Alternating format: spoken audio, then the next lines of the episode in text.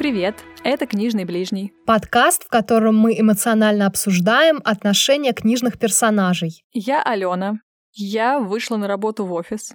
И так как я достаточно порядочная женщина, я не могу обсуждать своих коллег, а не в глаза, не за глаза. Зато я с удовольствием буду обсуждать чужих людей, чужих коллег и чужую работу. Потому что сегодня в нашем подкасте во главе угла именно это — отношения коллег друг с другом, с их работой, начальниками и прочими сопутствующими вещами. А я Юля, и должна сказать, что от книги сегодняшнего эпизода я просто не могла оторваться. И да, думаю, не последнюю роль в этом сыграло то, что это у нас производственный роман, то есть работа во главе угла, как ты уже сказала, и я думаю, что человек, который работал в найме хотя бы один день, если внимательно вчитается, встретит, ну, очень много жизненных ситуаций в этой книге. Сегодня мы обсуждаем роман Артура Хейли «Отель». В нем есть и детективная линия, и любовный треугольник, и отношения родителей и детей. Но все же мы постараемся сосредоточиться на мире начальников и подчиненных, и приглашаем вас присоединиться к нам.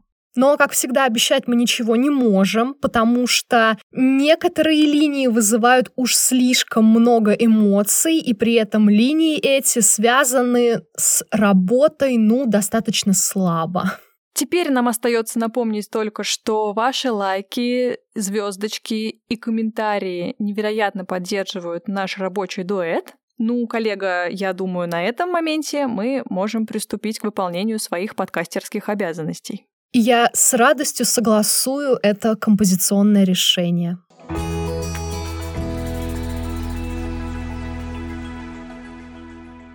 Итак, действие романа, как ни странно и очевидно вообще-то из названия, происходит в отеле. Отель Сент-Грегори.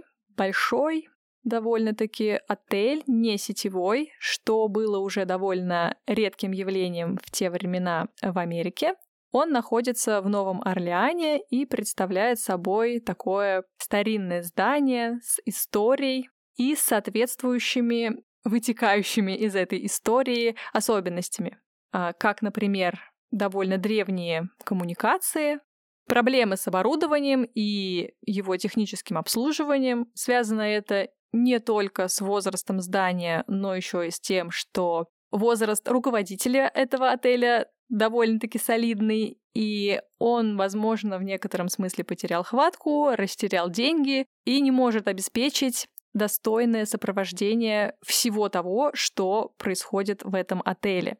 Вообще, в аннотации к этому роману как раз-таки прослеживаются все те линии, о которых мы пару секунд назад сказали, еще описано, что это пять дней жизни из одного отеля. И вот это э, забавная такая аналогия с классической офисной пятидневкой тоже задевает за живое какого-нибудь офисного червя типа меня. Потому что действительно жиза, ты живешь от э, выходных до выходных, и вместе с э, работниками отеля Сент-Грегори проживаешь эту рабочую неделю в ожидании того, когда же она наконец-то закончится. Но, конечно, во главе угла, во главе сюжета у нас э, важные люди, которые не ведают, что такое выходные, э, работают едва ли не круглосуточно, и как э, свойственно, наверное, представителям такого класса руководящего, в общем-то, в некотором смысле гордятся этим.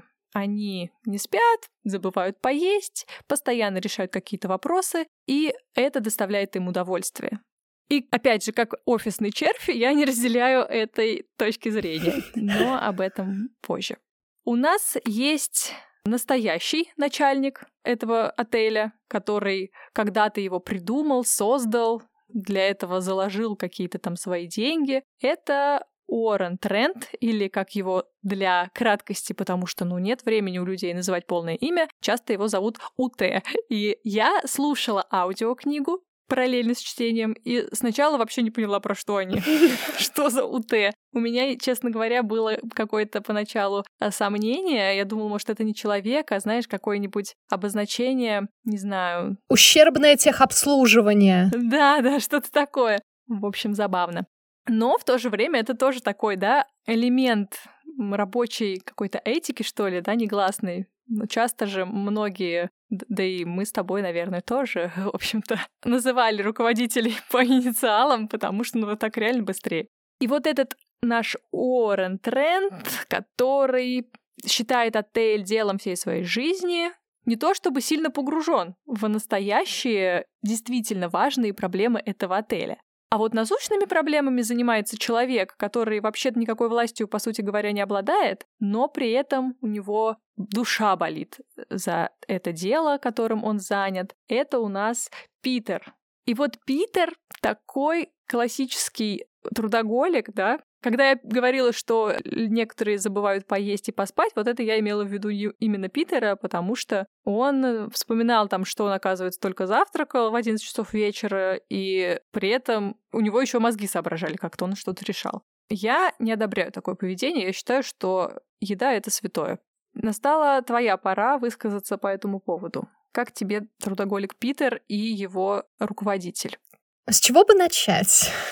Несмотря на то, что Питера, как мне кажется, автор э, хочет выставить таким отельным супергероем, mm-hmm. строителем американской мечты в отдельно взятом отеле, но он же прям эталонный супергерой, как мне кажется, там высокий, атлетичный. Ну да, он вообще и все, все, все он решает. Он буквально вообще любой вопрос не знаю, и, и мусором заведует, и какие-то высокопоставленные проблемы тоже в его компетенции оказываются. Чудеса. Да, то есть он очень внимательный, у него какой-то суперсистемный мозг, потому что, с одной стороны, он очень любит детали, он как следует все выспросит, если нужно, но, с другой стороны, у него мозг работает в том числе для каких-то больших шагов. Он, например, вынашивает план, такой эфемерный немножечко, как бы он тут все переустроил, если бы вдруг у него появилась какая-то власть в руках. При этом он не алочный, не то чтобы спит и видит, как бы получить эту власть, просто он с горечью осознает, что Уоррен Трент не справляется а у Питера руки связаны в этом отношении. То есть какие-то ситуационные задачки, мелкие проблемы он решать может, но первопричины кроются в том, что не сделаны нормально должностные инструкции, все как-то так по устному установлению делается. Многие поэтому злоупотребляют э, своими возможностями или там не дорабатывают. Короче говоря, творится творится полный бардак, но Уоррен Трент, кажется, не намерен как-то кардинальным образом менять систему. Может быть, он не верит в том, что модернизация чем-то поможет и как-то спасет. Может быть, у него просто уже не хватает энергии, потому что он ну, пожилой человек. А мне еще кажется, что у него банально нет даже желания этим заниматься. Да. Ну, то есть он привык, там, сколько он, не знаю, 30 лет уже, там, если не больше, он, в общем, в этом бизнесе. И вот он как там установил вот это, да, несколько десятков лет назад какие-то правила. И он даже не хочет вникать, что что-то меняется, что какие-то появляются новые веяния, просто новые явления. Нет, зачем? Ты говоришь должностные инструкции, зачем они нужны? Этот чувак мой друг, я доверяю ему. Вот он работает, как работал. Я не хочу знать, как происходит все на самом деле. И это довольно-таки, ну, печально для отеля в целом. Как будто бы вот эта вот тенденция, да, работать так, как заведено, как бы вне контекста. Вот он живет как будто в своем каком-то сказочном мире и он ничего не видит. И, и еще вот этот флер недосягаемости, да, почему вот его еще и называют УТ, не только из-за того, что это длинно слишком произносить его имя, но и знаешь, это как будто бы... Это тот, кого нельзя называть. Да, да, как будто бы лишний раз а, мы не, даже имя его не можем произнести, чтобы не побеспокоить его сиятельство, и все боятся доложить ему о каких-то проблемах, чтобы, не дай бог, его там не расстроить, не прогневать и самому не огрести. В общем, такое до боли, во-первых, знакомое ощущение ты получаешь, когда читаешь эти моменты. И плюс, да, знаешь, обидно, потому что Вообще-то есть люди, которые могли бы что-то поменять, но у них, да, у них нет этой власти, у них нет никаких возможностей, и как будто бы, получается, они в отчаянии все. И ты такой смотришь, думаешь, ну, чувак сам своими же руками все разваливает. и при этом чувствует себя нормально пока ему просто в лицо не скажут, что все пропало, шеф. Да, но при этом вот ты не можешь не испытывать некоторые горечи. То есть, когда он это все создавал, эта система же работала, ведь эта система принесла ему огромные деньги, он ведь баснословно богат. Да, что-то нет вообще-то. Подожди, как это он баснословно богат, если он в итоге не может выплатить закладную?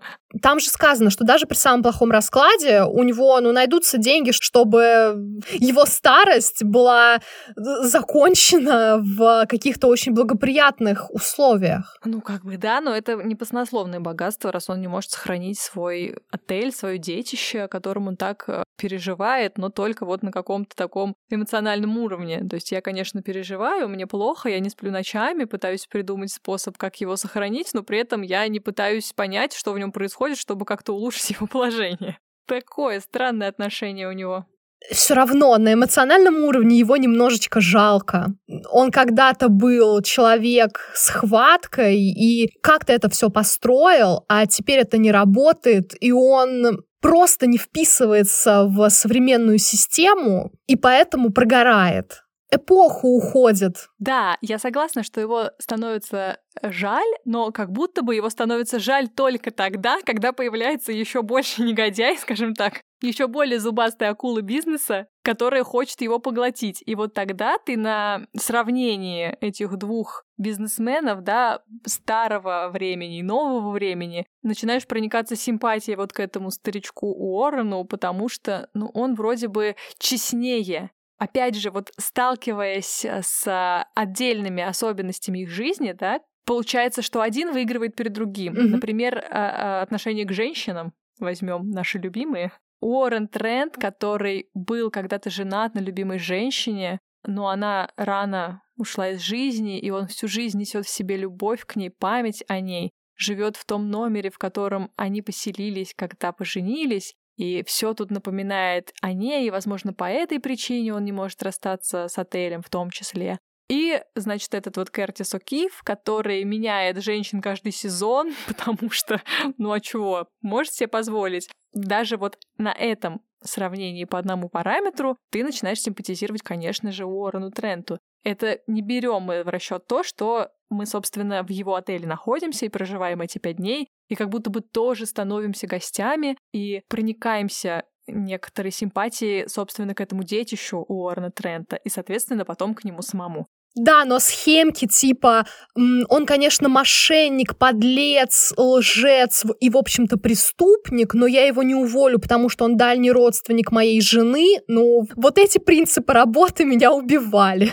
Да, в том-то и дело, что он как человек вроде бы более тебе симпатичен, чем тот же Кертис О'Кив, но как руководитель, тем более такого огромного предприятия, да, то есть тут такая система, там куча разных уровней, все должно работать как часы. Люди, которые связаны с руководителем тесными, дружескими или еще какими-то связями, но при этом, получается, не способные вывозить то, что им нужно вывозить, это да, ты понимаешь, что что-то старина УТ кажется, давно свернул не туда. И даже если на заре там его карьеры это, может быть, помогало, то, опять же, время прошло, а у него вот не только здание одрехлело, да, но и коллектив, и принципы построения этого коллектива. Поэтому ты тут вроде бы ему сочувствуешь, конечно, но при этом не удивляешься тому, что все разваливается. Ну а как иначе?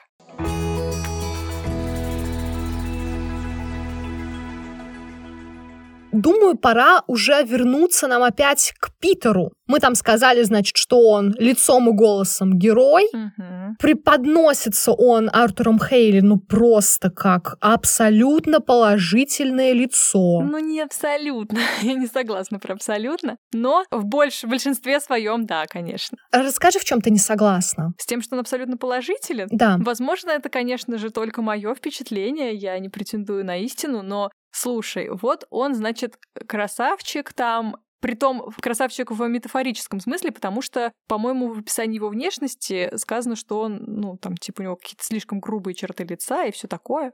По-моему, было сказано, что он довольно, ну, взрослый, то есть у него же такой, ну уж непреклонный, но что-то около того, по-моему, так как-то было описано, и меня это поразило, когда я к финалу ближе узнала, что ему вообще-то 32.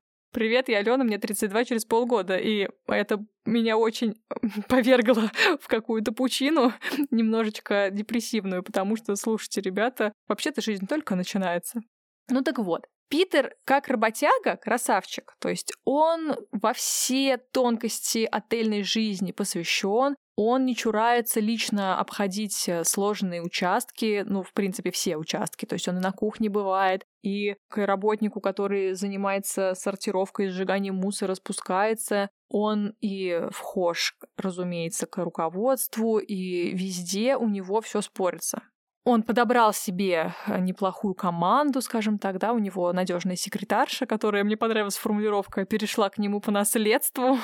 у него там э, связи со всеми, со всеми, в общем, молодец. Но? А его личная жизнь, личная история вызывает некоторые вопросики. При этом меня лично задело не то, что он там когда-то где-то оступился, ну, я думаю, можно вполне это озвучить, не то чтобы это спойлер. Он там на своей прежней работе в начале карьеры, ну, переспал с гостей, и его спалили. И мне вообще, меня так поразила эта часть описания, где сказано, что, ну, в общем-то, это было нормально, конечно, но, типа, ты не должен был попадаться. А вот он попался.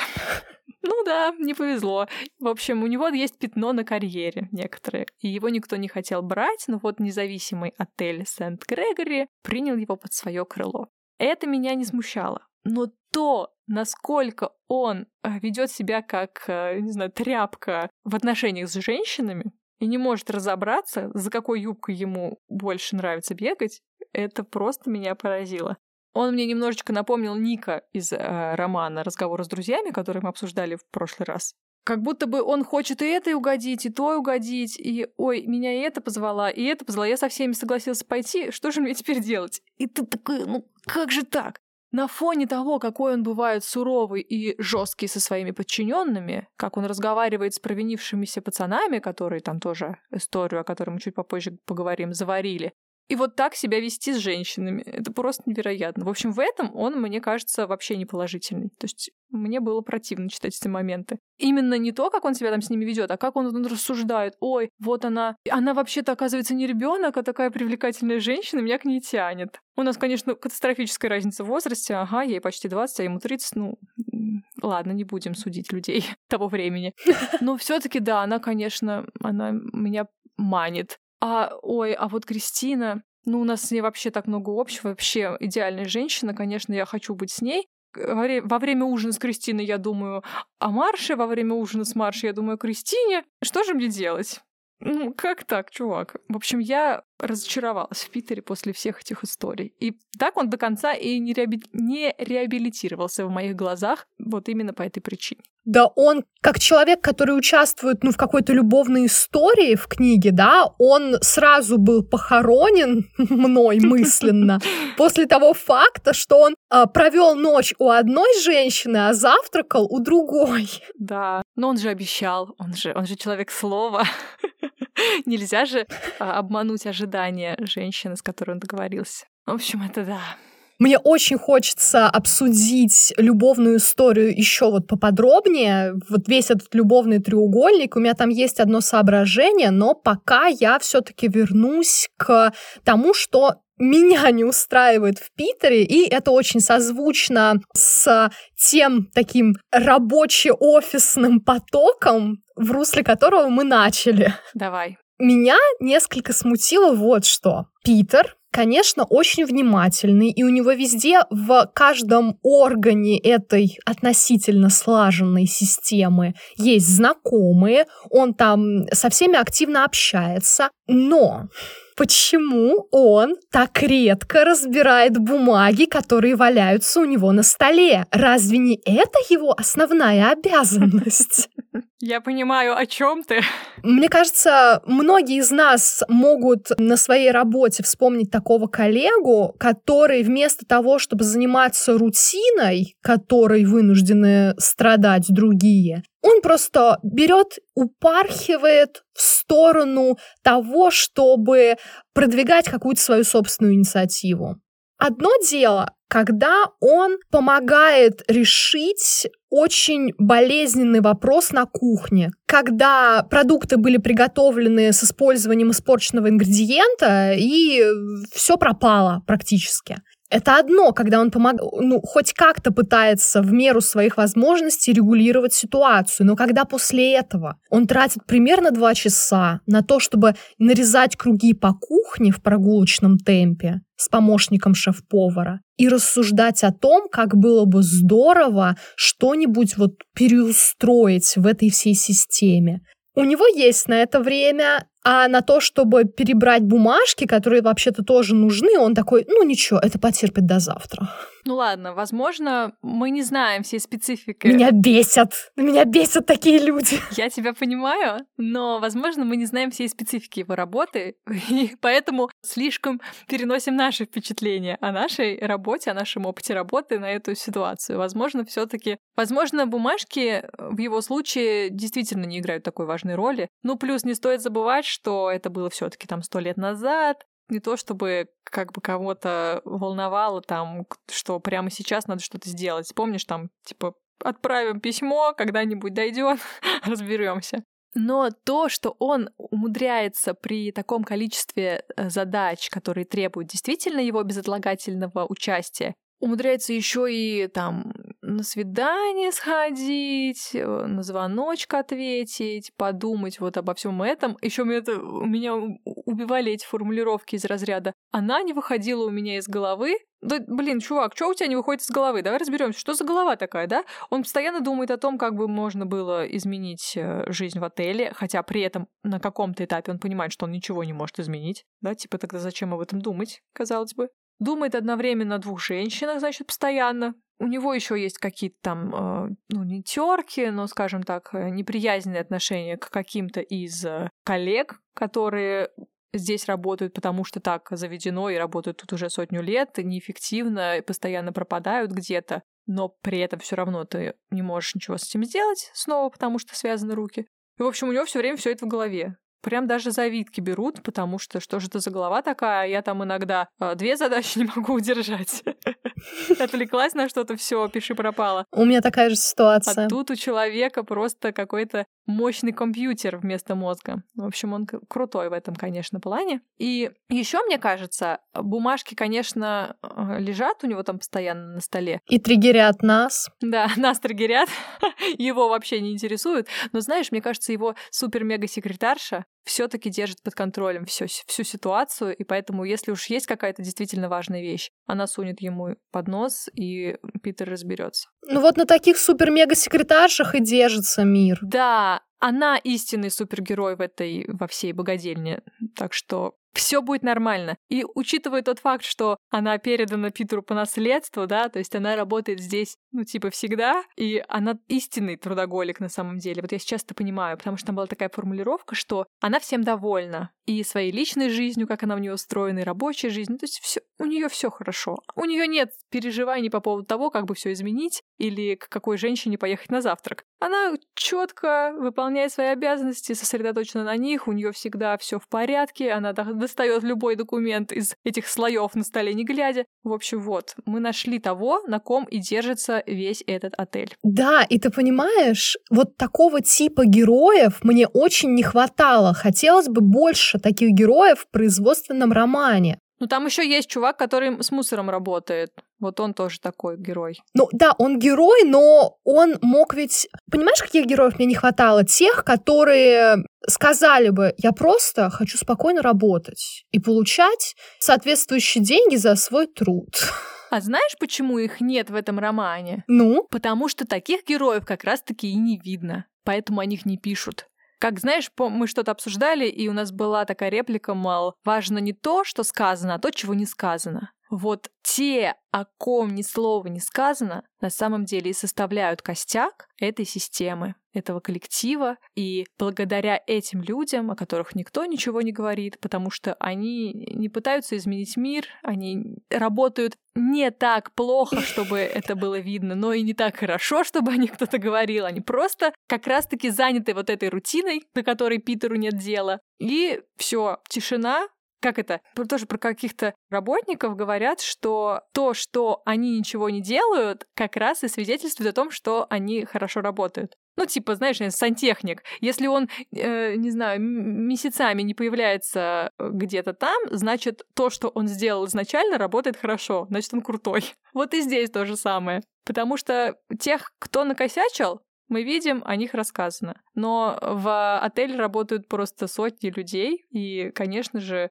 большинство работает просто нормально. А чего на... о тех, кто работает нормально, скажешь? Они неинтересные. Так что секретарша выполняет э, роль вот этого, э, не знаю, голоса э, категории работников, которые просто на своем месте и делают свою работу на должном уровне. Больше ничего о них не скажешь. Все. Да, Флора это я, это мы. Это мы. Я мы. Я мы Флора. Я мы Флора, да. Ладно, не будем. Да. Сейчас слеза покатится по, по, по щеке обидно даже немножечко за вот этих вот нормальных абсолютно героев. А герой опять Питер. Питер, конечно, герой, Питер. Потому что, ну вот, даже вот эта вот фраза, что он уже столько времени не брал положенные ему по закону да. э, два выходных в неделю. И мне хочется сказать, а знаешь, почему ты их не брал? Потому что у тебя бардак творится. Ты бегаешь непонятно где, по три часа разговариваешь с абсолютно левыми людьми о том, как было бы здорово все переустроить, но при этом текущие задачи иначе, ну, они стоят многие. Ай, ладно. Отвели мы душу, перемыв кости э, гипотетическому начальству. Отвели. Спасибо Питеру, что, что он существует в этом романе. Ну, если бы не он, мы бы тоже нашли кому перемыть.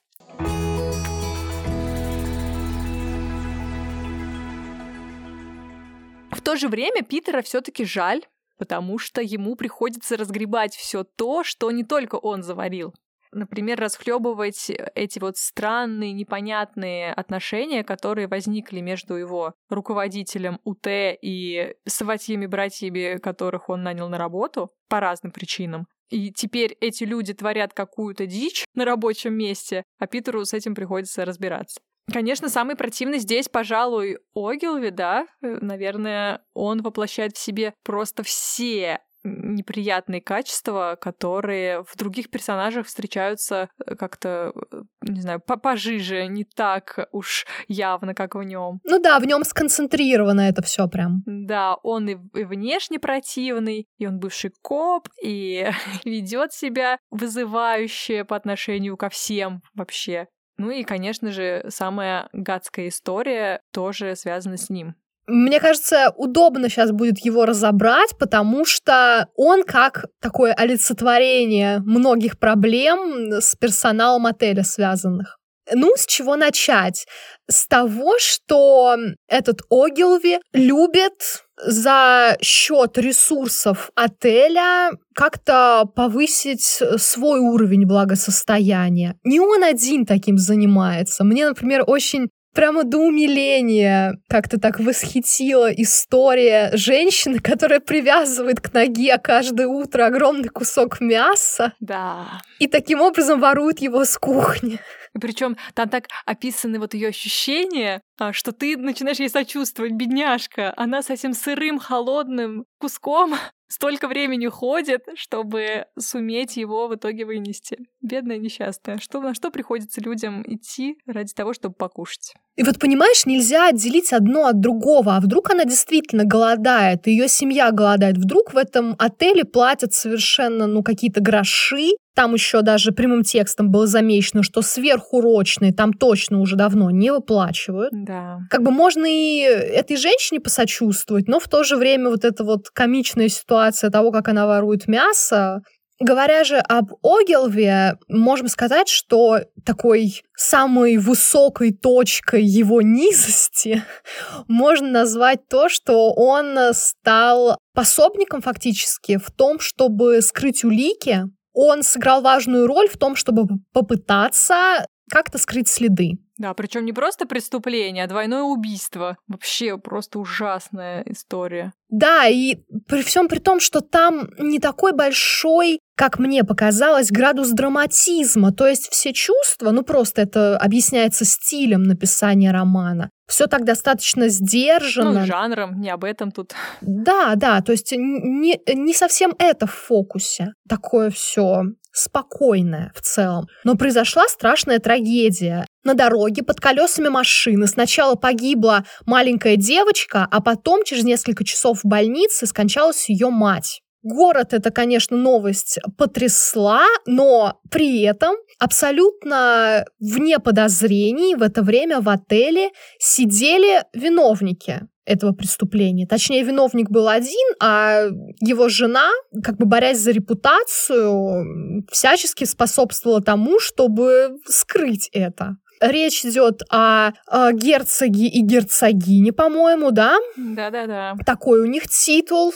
Супер надменные ребята, неприятные. Оба два. Да, прилетели из Великобритании, они там в ожидании какого-то очередного, ну, если не титула, то карьерного продвижения, поскольку там, например, можно стать послом в Вашингтоне. И так получилось, в общем, что у герцога с герцогиней какие-то достаточно мутные отношения друг с другом. И, судя по всему, герцог ей изменяет время от времени. И однажды, плюсом там он еще, кажется, был в состоянии алкогольного опьянения, да, в общем, он э, сбил этих двух несчастных людей, девочку и ее мать просто, короче, уехал, удрал с места преступления. Люди там, кажется, говорили, что это, по-моему, был черный ягуар. И топографический кретинизм герцога сыграл ему на руку. Они сначала не в ту сторону поехали. И поэтому их искали не в той стороне. И, в общем, этот самый Огилви, начальник охраны, если я не ошибаюсь. Ну да, там у них так интересно, должность детектива в отеле у них. Да, а человек, отвечающий за безопасность, то есть тот, кто нас должен охранять от всех воров и прочих преступников он, эм, так сказать, эм, злоупотребляя своим служебным положением, предложил помочь этим баснословно богатым людям разрулить ситуацию. Взять и отогнать машину в другой штат, в безопасное место. Короче, человек это, которому прежде всего важны эти бешеные тысячи, и ни о какой безопасности, мне кажется, в отеле при таком начальстве говорить нельзя. Вот так можно обрисовать эту историю, если мы только в рамках вот производственной линии говорим и не хотим раскрывать ну, все детали детективной составляющей романа, которая сама по себе очень интересна. Ну, довольно интересная и довольно подробная, кстати, да, там тоже так э, Читая эту линию, ты погружаешься немножко так в роман Агаты Кристи, тоже ищешь улики вместе со всеми. Забавно. Но вот, кстати, про производственную линию еще важно снова напомнить, что Огилви, он бывший полицейский. И несмотря на то, что он вообще-то неприятный человек, и, возможно, даже благодаря тому, что он такой неприятный человек, Никому не хочется с ним портить отношения, и поэтому даже его бывшие сослуживцы в попытках не испортить с ним связь, которая может потом выйти им боком, делятся с ним информацией, которая вообще-то, наверное, тоже, да, служебная, засекреченная и все такое. И в итоге Огилви, будучи далеко не глупым человеком, он легко там 2 плюс 2 сложил гораздо быстрее, чем вся эта полиция, которая была не в курсе, что в гараже отеля стоит Ягуар с соответствующими повреждениями. Он хоп-хоп и все понял. То есть он это дело раскрыл буквально за полдня. Тут надо отдать ему должное, да, что он немножечко мне напомнил генерала из сказа про Федот Стрельца, который шныряет по городу, подслушивает разговорчики, а вдруг в стране сговорщики. И вот он тут походил, там походил. То есть его никогда нет на месте в отеле, где он должен бы быть, потому что обеспечивает безопасность этого объекта. Но при этом он эм, использует свои навыки полицейского, и все как-то все у него под контролем, кроме того, что единственно важно и должно быть у него под контролем. Поэтому в отеле происходит ограбление под носом, можно сказать, у этого Огилви но он занят другими делами, и поэтому не может выполнять свои прямые обязанности. И ты вроде понимаешь, что как человек, который хочет заработать денег и находит способы, он, ну, довольно успешен. Но при этом, конечно, обидно снова за отель, к которому ты вроде как проникаешься симпатией, потому что в нем, получается, нет того человека, который мог бы повлиять на все вот эти вот такие преступные мероприятия. Собственно, с преступления у нас и начинается вся история. И сейчас, я думаю, мы тоже к ней плавненько так перейдем. По сути, линия с Огилви начинается с того, что Питер его ищет. Он явился на рабочее место, Он его да. ищет в отеле. Да, ищет его так, позвоните в этот бар, я знаю, он обычно вообще-то там вместо работы сидит. Позвоните сюда, оставьте записки, найдите его дома, его нигде не могут найти. А он должен быть на работе, нормально, да. И в итоге ничего не происходит, потому что просто Огилви нет. Его никто не может найти. И Питеру приходится самому разруливать ситуацию, ну, с помощью коллег, которые частично тоже замешаны. В общем, там такая Санта-Барбара. И это очень увлекательно. Ну, давай тогда уже мы плавненько и перейдем к этой истории, с которой все начинается, и о которой нам обеим так хочется поговорить, потому что это зона не то чтобы нашей экспертности, но все-таки здесь у нас опыта побольше, как раз на основании того, что большинство книг, которые мы с тобой читаем и обсуждаем, они об отношениях мужчин и женщин.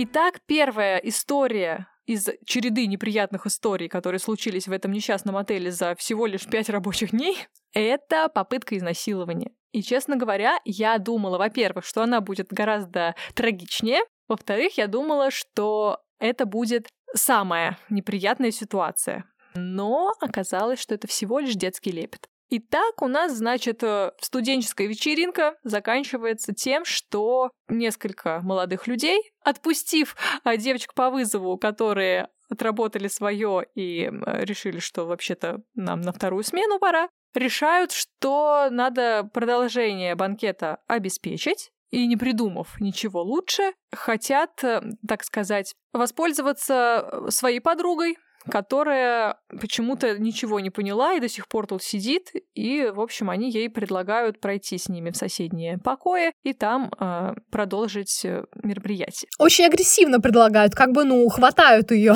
Ну, это я так э, очень напряженно пытаясь подобрать эвфемизмы, описала происходящее.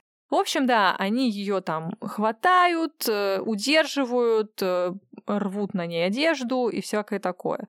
Она кричит, и в итоге один из работников отеля все-таки проникает в номер, студентики сдуваются, но самое важное в этой ситуации это, во-первых, то, что Питер проявляет такую твердость, и он как будто бы выполняет функции вот этого Огилви, то есть он тоже понимает, что произошло. Он запоминает какие-то детали для того, чтобы чуть позже произвести свое расследование, вызвать этих сосунков на допросы, устроить им головомойку, обеспечив тем самым, ну, не то чтобы уж безопасность, конечно, Потому что, по сути-то, дело этих бы всех э, как-то привлечь по закону, чтобы они, может быть, не делали подобного в дальнейшем. Здесь у нас таких гарантий нет. Но, как минимум, эта история снова показывает определенные качества Питера, что он во всех делах мастак. Но важнее всего то, что мы в этой истории знакомимся с Маршей, а Марша впервые видит Питера, и все. Он же спаситель, да. Влюбляется просто с первого взгляда.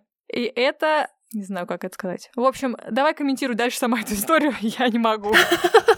Ну, это довольно странно. Наверное, ты хотела подобрать какой-то синоним к слову «странно». Странно и мерзко.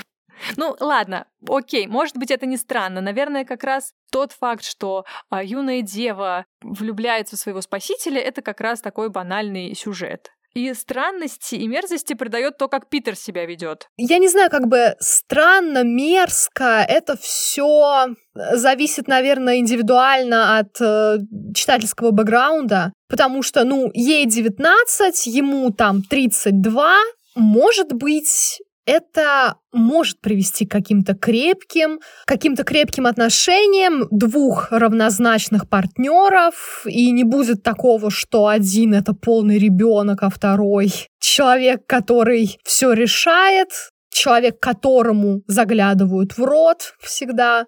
Это, наверное, один из аспектов, почему тебе эта линия показалась мерзкой. Так ведь? Слишком большая разница в возрасте. Да даже не знаю. Нет. Самое интересное, что разница в возрасте меня вообще не смутила. меня смутил тот факт, что она ведет себя немножечко как какая-то социопатка-психопатка. Тебе не показалось? А, ну то, что она выдумывает всякие истории. Вот, это как раз подтвердило мои опасения. Но то, что она так слишком прилипает, что ли, к Питеру, то, как она, о, это ваша пижама, он как будто бы обнимает меня. То, что она хочет остаться в отеле, несмотря на то, что только что тут над ней чуть не надругались. И вот эта вот ее мания его увидеть, услышать, а пусть он мне перезвонит. Ну, короче, она супер странная. И это можно снова объяснить, да, с точки зрения психологии, учитывая, какая у нее семья и все такое, но это было неприятно. То есть она была неприятная. И она мне напомнила, знаешь, двух персонажей. Во-первых, героиню Розамунд Пайк из э, фильма «Исчезнувшая», а во-вторых, такую же социопатку-психопатку из романа Таны Френч. А, я не помню, в общем, какой это был роман, где там тоже была девушка, такая вся миловинная из себя, сестра жертвы, которая пыталась влюбить в себя детектива и сделать так, чтобы он не верил своей напарнице, которая все про нее поняла. В общем, мороз по коже от таких персонажей. Но как бы можно отдать должное. Она действует так же, как и ее предки, сколотившие состояние. Она захотела, она начала предпринимать что-то, чтобы это получить. То есть она поняла, что, кажется, ей нравится Питер. Хм, что же она может сделать? Да она может его пригласить на ужин, она может его, там, я не знаю, попытаться ослепить своим богатством. Ага, и соблазнить. Да. Опять же, вот интересный там момент такой был, когда Питер был в половинке шага от того, чтобы согласиться стать ее мужем. Это вообще так потешно было. Я тут подумала, я хочу, чтобы мы поженились. Вы знакомы три дня. Но как умно Марша это все аргументирует. Угу. Типа, ну то есть вы интересный человек, все дела, это понятно, но я убеждена, и мне кажется, мой отец сразу заметит, что вы человек, который обязательно добьется успеха в гостиничном бизнесе это болевая точка Питера. Вот, да. она ее тут же нашла. То есть и он на секундочку своим, ну, рациональным, как ни крути, умом докручивает, да, что где доверие ее папаши, там и деньги ее папаши. Где деньги, там и возможность стать ну, управляющим отеля. И как будто бы это на какие-то мгновения застилает ему глаза, мозг, другие какие-то части тела, которые способны думать. И не только это. И, во-первых, это, а во-вторых, банальное влечение к этой девушке юной. Духи там ее ему в нос прям как надо ударили и... Ну да, он такой классический влюбленный в этом смысле. Вот это вот подчеркивается постоянно, что он наконец-то увидел, что она не дитя, а женщина. Но как классно подметила Кристина, коллега Питера, с которой у него тоже романтические отношения, что она такая, да, юная девушка, э, в объятиях которой э, любой мужчина будет счастлив оказаться и быть потом сожранным этой милой девушкой. Именно это и хочет сделать эта Марша, и вообще, честно говоря, не очень понятно, почему. Ну, то есть я тут просто на фоне э, пересматривала вместе с ребенком «Холодное сердце», угу. и вот у меня как раз в голове очень хорошо легла реплика Кристофа, у нас сегодня такие кинематографические отсылки, о том, что, мол, как можно обручиться с тем, с кем ты познакомилась с утра. Вот, чисто про Питера. Как ты можешь вообще мечтать о женщине, с которой ты познакомился только что, причем при таких странных обстоятельствах, и, и все нормально тебе. Типа, ну что, жениться предлагают? Хм, надо подумать. При этом он сам постоянно обозначает, что да, я столько раз обжигался в отношениях с женщинами наверное, никогда больше не. И тут же... Да. Ее духи. Она позвала меня на кладбище. Как романтично.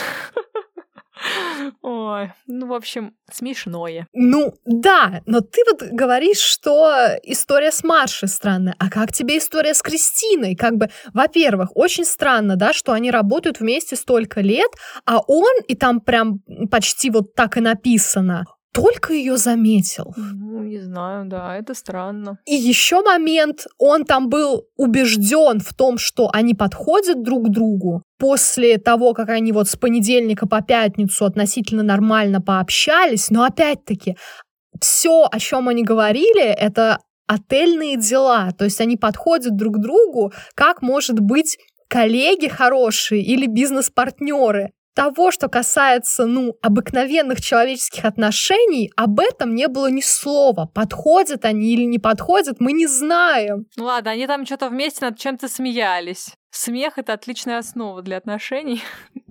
Да слушай, опять же, я все-таки считаю, что Кристина и Питер подходят друг другу больше. У них как минимум отель. Потому что они трудоголики. Да, и отель это их общее дело, которое они оба любят. Вот на любви к отелю, мне кажется, построить что-то можно ну, с большей вероятностью, чем вот на этом вот непонятно чем, на влечении к юному телу и восхищении волевым подбородком, что, например, Кристина хотя бы что-то знала о Питере, о его прошлом да, она какое-то представление имела. И она ему о себе что-то рассказала. А Марша и Питер, они вообще ни о чем, они просто обсуждали Новый Орлеан, колонны в ее доме шикарном, и типа все.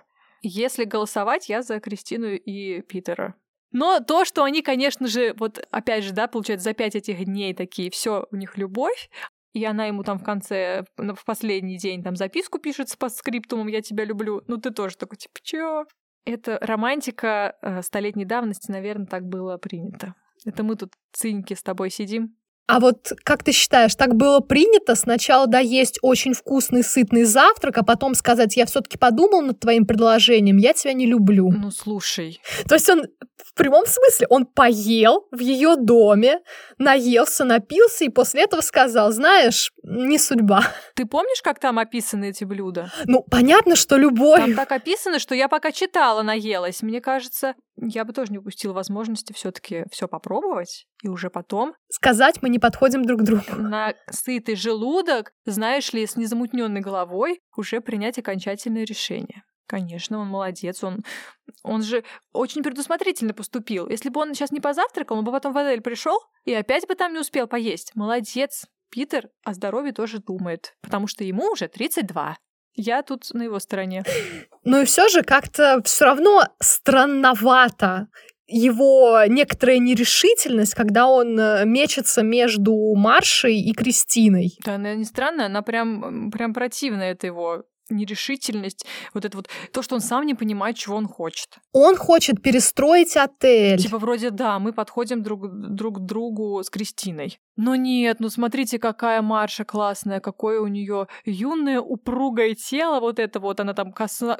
Она взяла его под руку, и он касался ее упругого тела, это, это а, просто невозможно. Я, что, что я читаю? Что здесь? Это что, я, я точно обложки не перепутала? Осталось там для полноты картины только мириады звезд прилепить. Да, да, мириад звезд не хватало, конечно.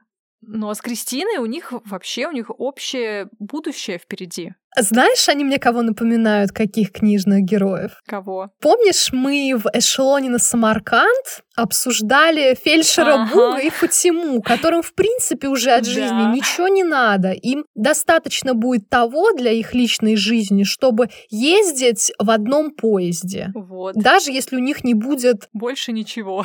Сил, времени взглянуть друг на друга. Вот, мне кажется, такая же парочка. Возможно. Но при этом, учитывая, что они э, достаточно неплохо ладят и, грубо говоря, одинаково смотрят на, на отель, на то, каким бы он мог быть, и плюс Питер, он такой, ну, с буйной фантазией, и у него есть коллеги, которые тоже предлагают какие-то планы по улучшению, и, в общем-то, бурлящая деятельность уже маячит на горизонте. А Кристина, она ну, не то чтобы звезд с неба не хватает, но она такая спокойная и рассудительная. Мне кажется, она, наверное, по наследству как раз-таки перейдет Питеру в качестве помощницы руководителя и будет его уравновешивать, немножечко так, может быть, стопорить там, где он будет зарываться. Так что я считаю, что они будут высокоэффективной командой, и, конечно, вряд ли у них будет какое-то будущее в качестве пары, потому что сложно представить, какие могут быть отношения, когда вы все время на работе и ни о чем другом не думаете.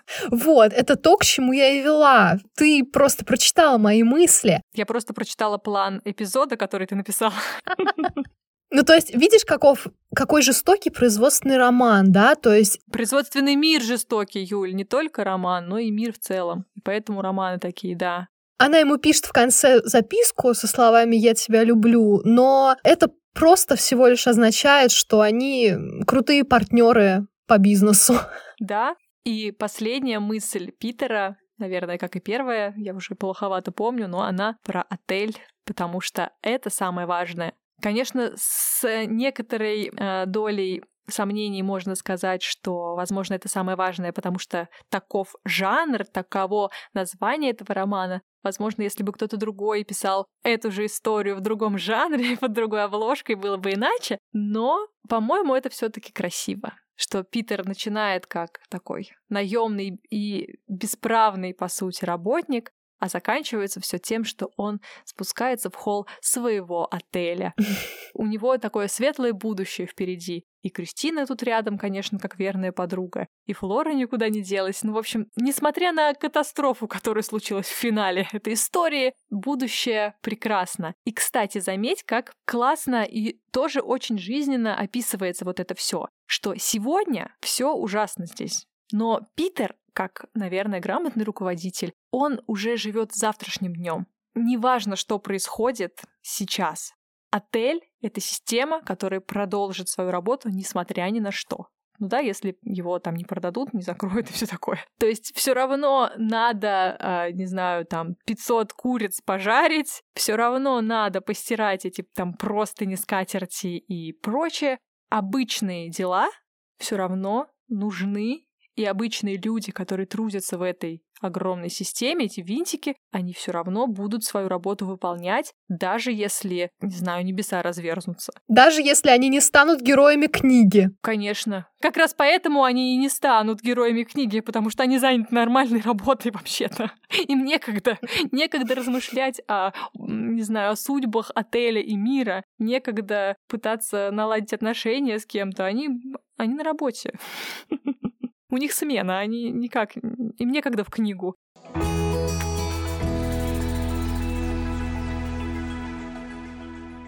Так что да, вот эта вот мысль о том, что Питер думает о завтрашнем дне, она такая и вдохновляющая, и в то же время немножко грустная. Получается, он все время думает о завтрашнем дне и все время решает какие-то чужие проблемы, потому что такова специфика его работы. А его-то жизнь, она где? Питера я так и не нашла в итоге в этой книге. Ну, получается, что его жизнь — это теперь отель, и он э, в определенный период своей жизни будет, ну, таким же плюс-минус, как и Уоррен Трент, человеком, который может сказать, да, это мое детище, у меня больше ничего нет. Да, видимо, так и есть. Мне кажется, он вполне себе подходящий типаж для того, чтобы озвучить такую мысль через энное количество лет. Да, и, судя по всему, это именно то, чего он хочет. Поэтому все вот эти вот отношения с кем-то — это такая побочка, и без этого он прекрасно проживет. И ведь большинство его мыслей было связано с тем, что он мечтает о том, как бы все переустроить, и сожалеет о том, что случилось и что наложило какой-то вот негативный отпечаток на его на его репутацию, из-за которого у него нет выбора, и поэтому он вообще очень переживает, а если его уволят с этого отеля, что он больше никогда не сможет работать в отеле в другом, его в отель не возьмут. То есть вот это гостиничный мир — это то, что нужно Питеру. Да. Только это и больше ничего. И в некотором смысле тут, конечно, завидки берут, потому что... Человек определился. Мне бы тоже, наверное, хотелось чего-то вот так желать в профессиональном плане, чтобы понимать, вот или это, или ничего. Ну, Питер красавчик, но мы не Питеры, а Флоры, как выяснили чуточку раньше. Зато у нас остается время на свою собственную жизнь, на подкасты и на перемывание костей другим людям, даже если они выдуманные персонажи из книги. Вообще, в этом романе, помимо того, что мы сегодня обсудили, есть еще несколько важных и довольно серьезных линий. Да, например, там есть э, проблема сегрегации по расовому признаку, очень актуальная для США, особенно юга, особенно той эпохи это не то чтобы проблема, которая упоминается вот просто вскользь в двух словах. Нет, это источник еще одной крупной, довольно неприятной ситуации для отеля. В общем, там есть что почитать, есть над чем поразмышлять, в том числе поразмышлять над разностью подходов к решению этой проблемы и в целом подходов к тому, что происходит, когда люди сталкиваются с новым временем, с будущим. Еще там есть э, вопросы, связанные с отношениями отцов и детей, наши любимые. О, да. Мне кажется, ни в одном э, хорошем романе без этого не обходится. И там есть разные родители, разные дети и разные варианты их отношений и того, к чему это все приводит. И несмотря на то, что роман очень легко и быстро читается или слушается, я слушала аудиокнигу, и это было такое погружение, знаешь, как будто бы я как будто сериал смотрела. Не можешь э, спать, пока ты не закончишь какую-то логическую часть, потому что, ну, правда, очень интересно. Так что мы точно эту книгу рекомендуем. Для того, чтобы познакомиться с жанром производственного романа, Кажется, отель Хейли шикарный образец и точно гораздо лучше, чем аэропорт Хейли, которого я читала в студенчестве. Я хочу еще озвучить впечатление, что в студенчестве, когда я еще не работала Мгм. и читая производственный роман, мне, конечно, было тоже интересно и всякие мысли приходили в голову, но вот такого погружения, такой боли, такого понимания происходящего Вьетнамских флешбеков таких. точно не было. Да, вот этих вьетнамских флешбеков или не флешбеков, собственно, да, я завтра пойду на работу в офис и, э, собственно. Поэтому было классно сравнить эту разность впечатлений от человека, который еще не погружался в подобные ситуации, и когда ты уже спустя годы, в общем-то, сам побывал внутри какой-то команды, какого-то организма, и был в нем вот этим вот э, важным или не очень важным, но таки звеном. Поэтому, если вы никогда не читали производственные романы, Артур Хейли то, что может легко, непринужденно, но все-таки по полной погрузить в этот мир и дать представление о жанре вообще. Я абсолютно согласна с тем, насколько это захватывающая штука, потому что мне вторую половину этого романа хотелось просто залпом прочитать. Также не забываем в очередной раз добавить, что там и любовный треугольник присутствует, и детективная линия, которая, по крайней мере, лично мне была по плечу, потому что я, например, не из тех въедливых читателей, которые записывают номера комнат, ключи от которых взял отмычка. Отмычка — это вор. Один из героев, кстати, очень такой колоритный типажик. Я думаю, вам понравится. Эта сюжетная линия, детективная составляющая, была тоже мне вот прям по размеру. Я не люблю сильно взрывающие мозг вещи, а вот это было комфортно, спокойно и хорошо, несмотря на общую атмосферу суеты в романе, которая там прям царит. И вот это слово «комфортно», кажется, мне идеально подходит к описанию чтения романа Артура Хейли «Отель». Несмотря на происходящие сложности, катастрофы или неприятные столкновения с неприятными людьми, общее впечатление такое, тебе хорошо после этой книги. И во время чтения книги тоже как-то чувствуешь себя, не знаю, в безопасности, что ли. И после ощущение светлое, такое в некотором смысле обнадеживающее, потому что ты не работаешь в отеле, тебе не нужно решать все эти э, 100 тысяч задач одновременно. Ну да, то есть ты не представляешь себе масштабов, масштабов Да, бедствия. Я думаю, что пришло время задать наш традиционный вопрос. Ален, о чем ты прочитала эту книгу? Я готовилась к этому вопросу и долго не могла сформулировать на самом-то деле свое вот общее впечатление, помимо того, что мне было комфортно. В итоге я обратилась к себе и поняла, что я прочитала эту историю о важности винтиков в этой огромной системе. Если ты работаешь в каком-то большом коллективе, в большой организации, ты важен даже если ты разбираешь мусор только после того, как какие-то важные, связанные с этим винтиком события оказываются в фокусе, окружающие, да, коллеги или еще кто-то догадываются, что вообще-то вот без этого мы, наверное, бы не справились. И вот таких винтиков, которые не всегда оказываются вот в луче авторского внимания, их большинство.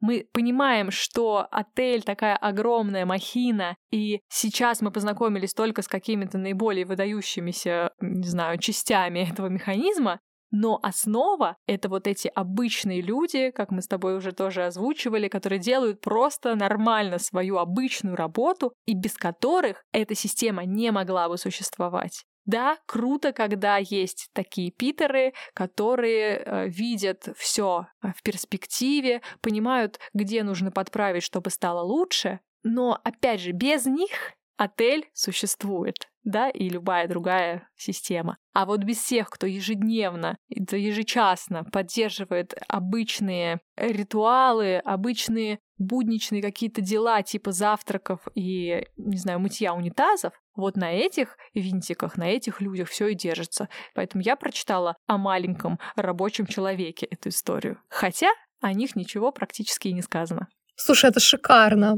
Я на самом деле тоже прочитала о важности маленьких рабочих ручек, но еще и о том, что, блин, каждый должен быть на своем месте. С одной стороны, это такая мысль, которая угнетает любую инициативность, но такой уж я человек, по-видимому, я никогда не стану большим начальником, а если бы я им и стала, я была бы крайне неприятной личностью в этой ипостаси. Но я вот терпеть не могу, когда люди не занимаются своими делами, а начинают смотреть через кучу бумаг, которая перед ними, прямо перед носом навалена, смотреть в светлое будущее. Ребята, давайте хотя бы иногда разгребать эти кучи бумаг, а потом лезть к коллегам, к начальству, к абсолютно посторонним людям с какими-то идеями. Давайте будем поддерживать рутину.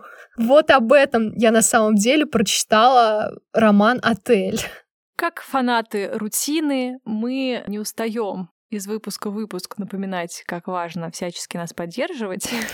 И, кстати, одним из способов поддержки может э, быть сообщение в рабочий чатик со ссылкой на подкаст, в котором обсуждаются производственный роман и всякие тонкости работы в найме, как Юля озвучивала в начале. Так что, если вдруг э, ваши коллеги любят читать и любят подкасты, делитесь и с ними тоже. Нам будет приятно, а им, мне кажется, возможно, зайдет наша манера повествования. А еще, хоть мы и не отель, хочу напомнить вам, что мы очень ждем пяти звездочек от вас на платформе Apple Podcasts. Остальные напоминания вы услышите через пару секунд.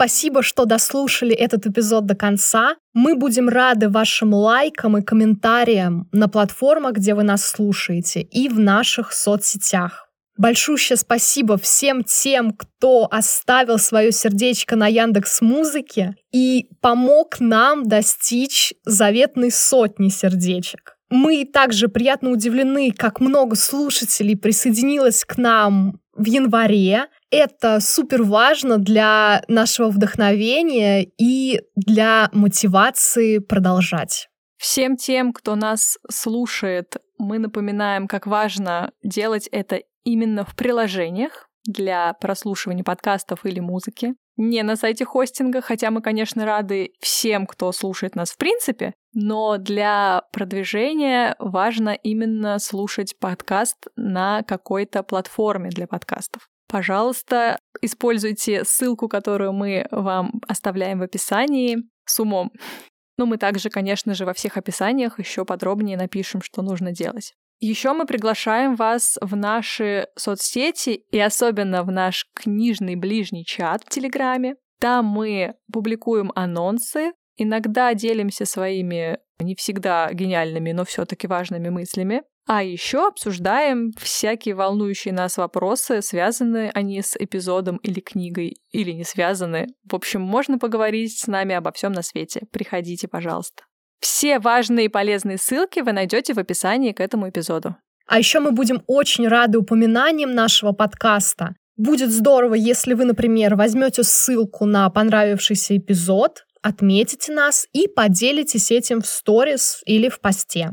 Благодаря вашей поддержке, вашим прослушиваниям, сердечкам и комментариям наш книжный ближний сможет встретиться с новыми единомышленниками. А с вами были ваши уже довольно не новые единомышленники, книжные ближние Алена и Юля. Услышимся через две недели. Пока!